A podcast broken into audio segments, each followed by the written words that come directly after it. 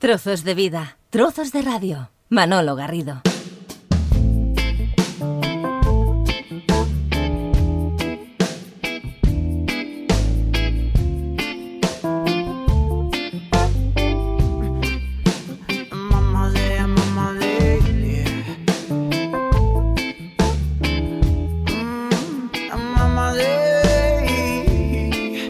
Pensant, Andreu, si eh, per escoltar aquesta peça teva s'ha d'escoltar amb una configuració física determinant. M'explico, al carrer, a casa, solo en companyia, al cotxe, al metro, al tren, amb una terrassa, al mar, a la muntanya o en qualsevol moment. Ostres, qualsevol d'aquestes opcions que m'has dit tan, tan meravelloses em sembla, em sembla una bona oportunitat per fer-ho. Sí, perquè quan, quan un fa una cançó no està pensant o no penses en quin moment o en quin lloc o de quina manera eh, estaràs pendent, no? Fas la història i després cadascun la- l'escolta o la, la comparteix o la viu a la, seva, a la seva manera, no? Igual com la manera d'entendre una lletra o de viure aquella música per part de, dels oients, no? sempre és, és, molt, és molt relatiu. No? Aquell, que, aquell compositor que fa una cançó i, i fa una lletra i després l'altra la- aquella persona que l'escolta escolta aquella lletra i, i entén o treu unes conclusions diferents de les que potser no? es refereix al, als que, al, a l'escrit- al, al que l'ha escrit, no? diguéssim. Vull dir que, que això és molt relatiu, sí. Escolta, aquest Time to Celebrate eh, té una data d'inici? És a dir, tens al cap quan vas començar a la cuina de la, de la cançó o té diferents moments? Perquè saps que hi ha persones que o creadors que estan una peça, la l'agafen, la, la deixen, la tornen a agafar. En aquest cas, va ser una creació de tirada, de tirón, o va ser també fruit d'un procés d'elaboració, allò d'una cocina lenta? En aquest cas, i et diria que en el 100% dels casos de, de temes meus, són, són de cuina ràpida en el sentit que quan em ve la idea, ve bastant del tirón. No? Si, si tinc mitja part feta d'un tema i el dia següent em poso a fer a veure si em surt l'altra part, bueno, ho deixo aquí, la setmana que ve reprenc el tema aquest, aquests temes no acostumen a anar enlloc al final. En canvi, quan venen, et venen com, clac, et ve, et ve no? O sigui, Eh? Normalment perquè acostumo a, a sempre a inspirar-me quan estic jugant, és a dir, quan... Jugant, que, jugant en, en quin sentit? Jugant a...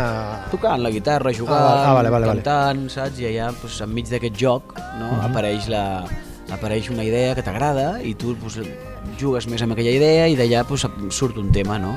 Um, no si, si et poses a, allò tot sèrio i dir, bueno, vaig a composar aquesta tarda. Vinga, aquesta tarda he de fer un tema, no? He de composar un tema.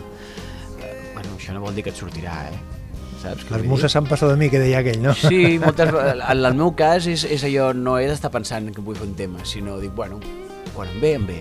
I normalment ve quan menys part mental ha, diguéssim, no? Quan més estàs lliure, diguéssim. Aquí estem compartint una estona amb l'Andreu Martínez. Andreu, benvingut, ben trobat i gràcies per compartir aquesta estona. Un plaer d'estar aquí.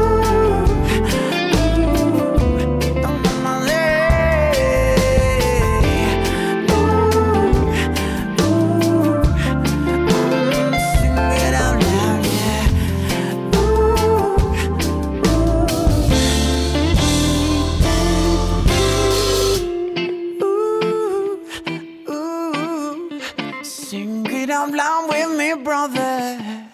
Ooh, ooh. It's time to celebrate. Repassant la història, la, la documentació que hi ha de l'Andreu Martínez explica que eh, de, vas estar al Conservatori Superior de Música del Liceu. Això va ser una decisió teva? És a dir, va ser una cosa ben pensada per tu? La família et va, d'alguna manera, mm, et va donar una empemta? O allò que de petit et preguntaven i tu, Andreu, què vols ser de petit? I tu, no, no, jo vull ser músic. Vaig començar a tocar la guitarra amb, amb 14-15 anys. Però, per, és a dir, per... per, per Arrel de... tro- No, el meu tiet tenia una guitarra Això, vella, això- això feta a caldo, un forat aquí que tenia a la part de dalt i que tenia cinta islana ja posat perquè... però sonava, no? I sonava, per, per, ja. per, per, per, per fer coses, no? I, i res, i, i arrel de... A ell li agradava molt Elvis Presley i aquestes i tocava quatre cançonetes amb la guitarra i, i, i jo flipava amb ell. I arrel d'allò doncs, em va apassionar la guitarra. Però eh, a casa teva, eh, quina banda sonora hi havia? És a dir, eh, per, o sigui, a, a la ràdio que escoltaves Mhm. o els discos o els cassets eh, que sonaven eh, llavors o als CDs també? A casa meva, la veritat és que de la música que jo potser he estat després més, més enganxat o escoltant més, no és precisament la que més sonava a casa meva. A casa meva sonava molt de Serrat, molt de Lluís Llach, eh, sonaven alguna cosa de Beatles, sí que, però, però més aviat l'altra, Sabina, no? Mm -hmm. Eh, aquestes coses. I jo, doncs, la veritat és que tampoc no... no sí, alguna cosa m'agradava d'això, però tampoc no em cridava molt l'atenció. I això que estava posat sempre a casa, perquè ma mare ho tenia tot el dia posat per casa, ja el, el Serrat i el Lluís Llach i tal. Però després, després a- arrel de, del meu tiet també, teníem, em va regalar un casset de, de B.B. King, Hombre, et va marcar d'alguna manera? Et va obrir una porta? Aqu una... Sí, aquest caset a mi em va obrir... Una sí. finestra, d'alguna sí, manera, sí. totalment. Sí, perquè arrel d'allò vaig començar a descobrir pues, el que seria la música americana i, i, la, i la música anglesa, i el, el blues, el soul, el jazz, aquesta música que, que jo no, es- no havia escoltat a casa, Però clar, amb, amb, amb aquesta inquietud, eh, com s'obre la porta del Liceu? Sincerament, la porta s'obre una mica per... Per voluntat teva o, o, o algú et recomana? Escolta, Andreu, millor Mira, que... t'explico ràpidament. Un, uh, diguéssim, el fet de que tu has d'estudiar cosa, facis el que facis, i has d'anar a un lloc que et donin una titulació i passi per un protocol de vostè ja sap d'això, està molt arrelat, aquest concepte, no? Et va servir, en qualsevol Eh, cas. sí, em va servir, però en realitat com aprens més és tu tocant i jugant amb la música. També és cert que el- el- el- a l'estudiant, diguéssim, en aquella època vaig, eh, doncs vaig entrar a estudiar ja al, al, al, al Conservatori del Liceu, no? el que seria la part de música moderna. Eh? Uh -huh. Em, i, i bueno, la part que més em motivava a mi era tocar, i tocar, Tocar i blues, tocar i i tocar rock, que és el que m'agradava a mi i tal, no? Eh, I allà em recordo que hi havia una part intel·lectual que em costava una mica connectar amb aquella. Que hi, i vaig connectar més endavant, un cop ja havia deixat de... de havia acabat ja, diguéssim, tot el curs, no? Tota la carrera, vaig connectar-hi després jo, amb aquesta part més intel·lectual de dir, a veure, no? eh, realment tot allò que m'ensenyaven i que he après, no? ara vaig a, com a aprofundir-hi no? i a treure-li partit, no? Però en aquella època em semblava com massa informació per a mi. No? Escolta, i això que, que, que expliquen que te'n vas a Nova York, eh, com eh, un espanyol a Nova York que deia Los Rebeldes o No hay marcha en Nova York que deia, Ahà. que deia Mecano, o sigui, eh, et va motivar d'alguna manera? Arribes a Nova York per, Mhm. per gaudir de la vida o per descobrir aquesta vessant més business o més artística o, o, o per aprendre o per gaudir? Jo vaig anar, vaig anar a aprendre especialment, a aprendre música. Em vaig estar estalviant un parell, tres d'anyets abans i em vaig, vaig gastar allà molts diners veient concerts cada O, dia, o sigui, cada dia. no treballaves, només eh, miraves la música. No bueno, jo només... treballava ja de música aquí. Ja, ja no, però allà, allà. O Allà sigui, sí, sí, no, no, ja no vaig anar a treballar. Jo vaig anar allà a estudiar. D'artista, anar... anaves d'artista per, per posar l'orella... Jo anava a veure concerts, a veure aquells, aquells artistes que a mi m'agradaven, de l'escena del jazz i del blues que jo volia conèixer i, i vaig fer classes amb alguns d'ells. Recordo que jo em vaig impressionar molt de mm, la soltura que vaig veure, la diversitat que vaig veure en els músics allà, en els clubs, el, el nivell, un nivell molt alt no? de, de música, sobretot en això, en el jazz, blues, eh, música negra, tota aquesta onda, no? I, i, I això em va fascinar molt, no? I, i després el fet de que ja la gent, doncs, eh, vaig trobar molts, molt, molts artistes apostant per la seva música i buscant el que... Eh, la, la, el seu, el seu so no? I, la, i la seva fórmula una mica. Anem a, anem a fer una mena de, de lloguesca. Tu ets més de, de, de John Lee Hooker o de John Mayall? Ui, jo seria més de John Mayall. Vale. Una, Sí. una altra comparativa. Més de George Benson o d'Eric Clapton? Eric Clapton. Cap dubte. Sí, sense cap dubte. Però per què? No sé, els dos m'agraden molt, però l'Eric Clapton... mm, O sigui, diguéssim que com a guitarrista el George Benson és una, és, un, és, un, és una barbaritat, no? I com a cantant, de fet, és, és molt espectacular, no? És focs artificials, no? És una passada, no? L'Eric Clapton és més guitarrista que cantant. En El que passa és que quan em fas entrar en comparacions em costa molt, perquè Per cadascú el que faig és, és disfrutar d'allò que té allò que, allà on brilla, no? I cada artista i cada, cada músic brilla amb, amb, amb uns aspectes que l'altre no ho fa tant. I així com l'Eric Clapton, per exemple, té temes boníssims, que m'agraden molt més que els temes de, de George Benson, en general, eh? Sí, sí. Uh, reconec que com a guitarrista l'altre és, un, és un tro, el George Benson és, una, és, una, és espectacular, és un dels més virtuosos que hi ha, no? diguéssim, no? I aquesta tècnica de, de les octaves així amb el, amb el thumb, amb el, amb, el, amb el dit gros, és una cosa, és, és espectacular de veure. Ara bé, ostres, el- l'Eric Clapton té uns temes i fantàstics, no? Una altra comparativa, Bob Marley o V40? Home, aquí sí que ho tinc claríssim, eh? V40, no? No. per favor. El que passa és que estàs d'acord que a l'UV40 també li van donar al reggae una, una, un, una, no sé, una pàtina, un aire, un color, una brillantor Sí. diferent, no? Evidentment, no, però no, no sé si, si va sumar o no va sumar. Home, jo, jo tu diria... què creus? Que a va veure, sumar? és que, ja et dic, és, és difícil de ficar-me en aquestes coses perquè són molt subjectives, no? no des de la teva perspectiva de la d'aficionat eh, que t'agrada escoltar en un moment Jo crec que donat. realment hi ha algú que creu que es pot sumar a Bob Marley. Vull dir, pot, pot algú estar, anar més enllà d'això, ja? És que, no, vull dir, no vull dir que es pugui... No sé com dir-te, que és incomparable, no? No, no, no? no sé si es pot sumar o no es pot sumar ja a un, a un talent d'aquest nivell, no? Podríem concloure, Andreu, que- d'aquests sis noms, eh, dos, quatre, sis noms que t'he dit, el, el que més has escoltat, més has escoltat, és el Mayal o el Mont Marley? Home, d'aquests dos que m'has dit ara, jo he escoltat molt més eh, el Marley. Sí? Sí. El que passa que... que Però en canvi he escoltat molt més blues que reggae, no? Sí, en general. clar, clar. Jo de reggae, de fet, he escoltat Bob Marley. Mm, Tot, de Bob Marley m'ho sé tot. Però si em fas mirar més enllà de Bob Marley, no, no, ja no controlo tant de l'escena. En canvi, en el blues, et sabria dir molts artistes i controlo molt de l'escena del blues. I per què fas aquesta peça regando aquí l'ambient amb aquesta El història? que et deia, per, perquè, perquè et ve de gust i ja perquè està? em va sortir. Em va sortir i em va agradar. Escolta, i el, i el gran més. canvi que fas de, de tocar a tocar i cantar, Uh -huh. eh? perquè fins al Colors, no? Exacte. Tu només tocaves, només la, la guitarra, perquè era per, per pura comoditat o per, per, perquè clar, una cosa és tocar i una altra cosa és tocar i anar cantant, no? Això és... No, era, era perquè no, no em creia que jo pogués cantar, saps? Cantava a casa, però no, no em creia que, que pogués cantar fins que m'hi vaig posar i vaig dir, pues, pues, m'agrada, saps? No sé, no? I, i, I sobretot perquè ho disfruto. Escolta, si jo et dic The Real One in Me, Uh -huh. tu com expliques d'aquesta cançó? Em sona aquest tema, Sí, per això. títol. Sí. Què en dius? Uh, Sí. Què et dic sobre el tema? Sí, no, imagina't, estàs en, en, en una ràdio, en aquest cas estem compartint aquest moment del podcast i has de fer una intro, un, una mena de presentació, o sigui, Ahà. que pim pam fuego. Et vaig explicar una petita anècdota d'aquest tema, que no, no serà tan petita, però és el que em ve ara, després d'escoltar la teva pregunta. Eh, aquest tema té una lletra molt, molt curiosa, que, que quan la vaig escriure, després d'escriure-la, jo me l'escoltava i, i, i pensava què estic dient exactament aquí, no? Hi havia alguna que, no, que jo mateix no entenia de la lletra que havia escrit, havia escrit no? I vaig, eh, passen els anys, passen els anys i farà doncs, qüestió d'uns dos o tres anys, que ja feia molt de que havia gravat aquest tema, un dia me'l vaig posar, cosa que no acostumo a fer gaire, que és escoltar els temes meus que ja he gravat. I me'l vaig posar i aquell dia vaig entendre la lletra, no? I és, és, trobo que és bastant curiós, això. Vaig emocionar, no? Perquè dic, hòstia, clar, ara entenc què volia dir jo amb aquella lletra.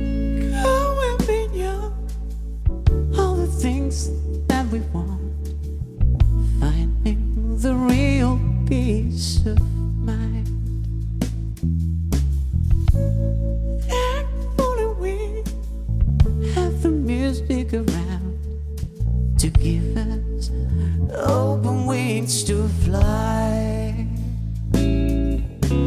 Ah, in the world, and the world is the place where love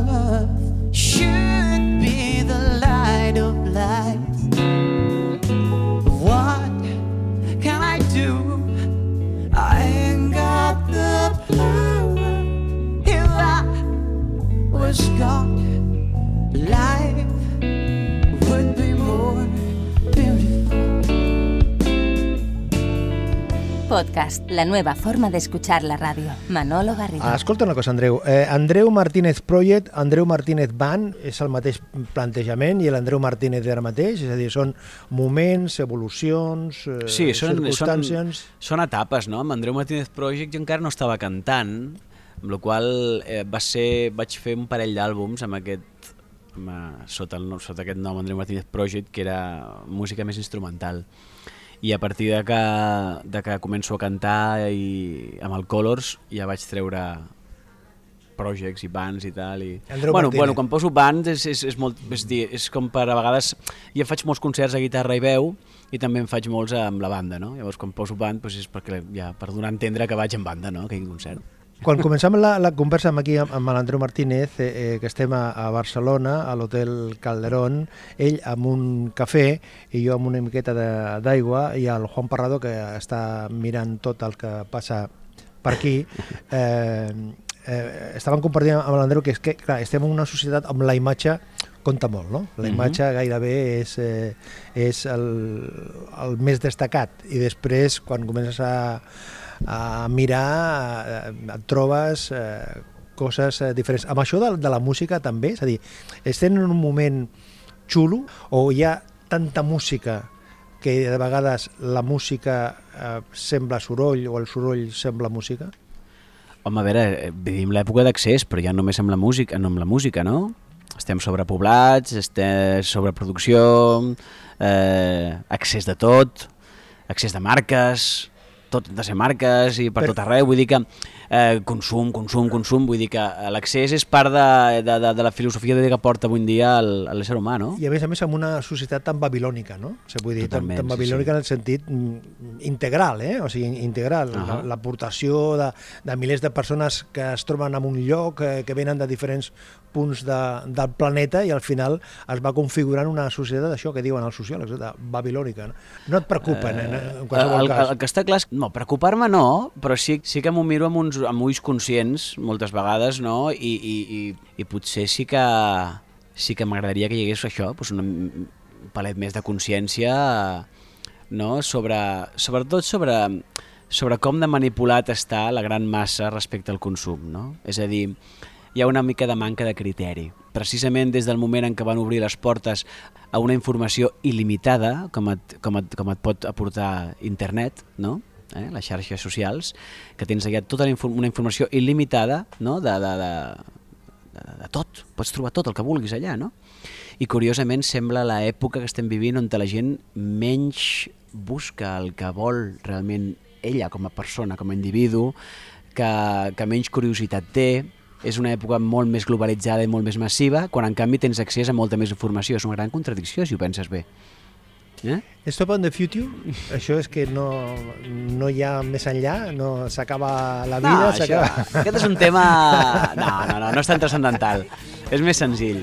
Stop the Future és, és, eh, para, és, bueno, és un tema que et parla del, de que estiguis més present, saps? En una època... Em recordo que és un tema que el vaig escriure en un moment que tenia un pèl d'ansietat, no? I és un tema que, que li parla aquesta ansietat, no? I li diu, ei, tio, calma't, no, no corris tant, tio, i que les coses passen aquí, al moment, al dia a dia, no? Stop the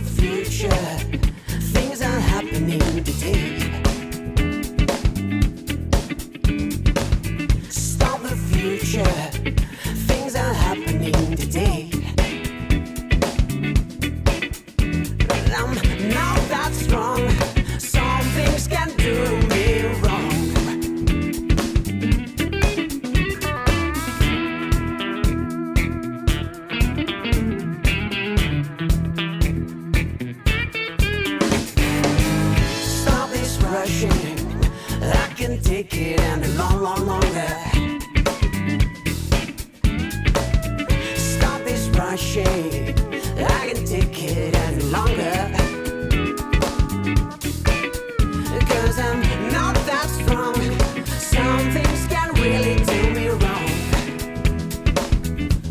Martínez, el 4 de juny tens una cita, no? Ahà, correcte. I Tu també? Sí, jo també. Ho tinc apuntat. A la sala Luz de Gas. Eh, Sí. Et fa molta il·lusió, especialment, a, aquest, aquest vol, aquesta, aquesta història del, del Luz de Gas? Sí. Per? Mm, especialment perquè, perquè gravo, gravo un disc en directe i O sigui, la teva actuació allà serà... es gravarà. Es sí. gravarà. Es gravarà en directe, un, un, per, el so a càrrec del Dani Mayor, gran amic meu i gran tècnic de so, i després es gravarà també amb càmeres, amb cinc càmeres, amb la qual, sabent que el Ludega és una sala de més que tinc molt de confiança, que em coneixen, que hi he tocat molt, que és molt maca, no? doncs eh, que em fa molta il·lusió tenir aquest, eh, un live fet allà, no? I, i a part, gravat no només a quartet, sinó que hi haurà una secció, la Horny Section, que és una secció de vents que, que he gravat amb secció de vents i això em fa molta il·lusió també. És a dir, que eh, els meus aplaudiments i el meu griterio també s'incorporarà al meu. Vull dir, tota la gent que ja... Que Quedarà ja- registrat per l'eternitat, sí. Ja, ja tens el repertori definit, ja està... Sí, ja està tot, fet, ja tot, està. Tot clar. Eh, tot Ara ens falten un parell d'assajos més i he, he acabat ja els papers dels arreglos de, de vents ja... i res, i falta, falta fer un, un, un últim parell d'assajos.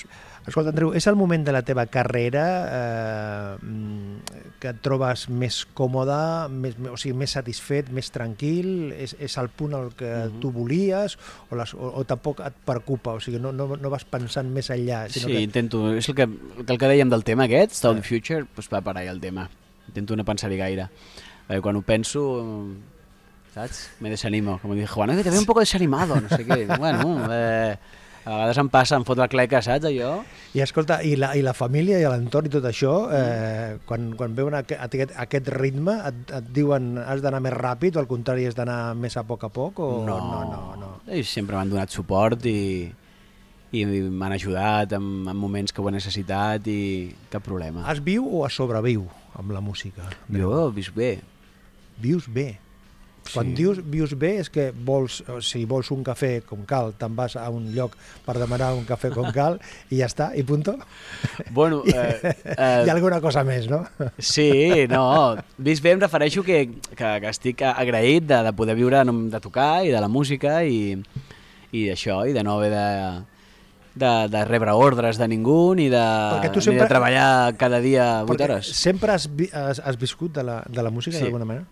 Això és un privilegi, eh? Perquè tu saps que hi ha molta gent que es Sí, dedica... a vegades m'ho he de recordar, a vegades m'he de recordar... Perquè hi ha molta, Ei, molta tio, gent, molta gent calma, que, eh? molta gent que, que, que, que, que treballa, que, és a dir, que viu del seu treball i fa música, Eh. és un altre Sí. vessant, no? Diferent. Això, la, la meva parella m'ho recorda de tant en tant. Quan em veu així una mica down, una mica, de, una mica cap baix, em diu, però tio, vius de la música, vius de, de, de lo que... O sigui, tu vas de, desitjaves ser músic i has viscut tota la teva, i vius tota la teva vida de músic, no? Tocant, no? O sigui, I dic, hòstia, és veritat, no? Diu, diu, diu, has d'estar agraït, s'ha de ser agraït. A vegades costa, però s'ha de ser agraït. La veritat és que ser agraït dona una energia molt, molt positiva, eh? Ho he de reconèixer. Acabem ja, Andreu, eh, com hem començat, amb aquest Time to Celebrate. Ara sí que hauries de fer com cal, de presentador. De He de presentar el Time to Celebrate. Correcto, correcte. Vale. Doncs el presentaria doncs, doncs, dient que celebrem cada, cada segon i cada minut de cada dia. Bona, bona. Andreu Martínez, gràcies per compartir aquesta estona. Un plaer estar aquí. I sort. Gràcies. I'm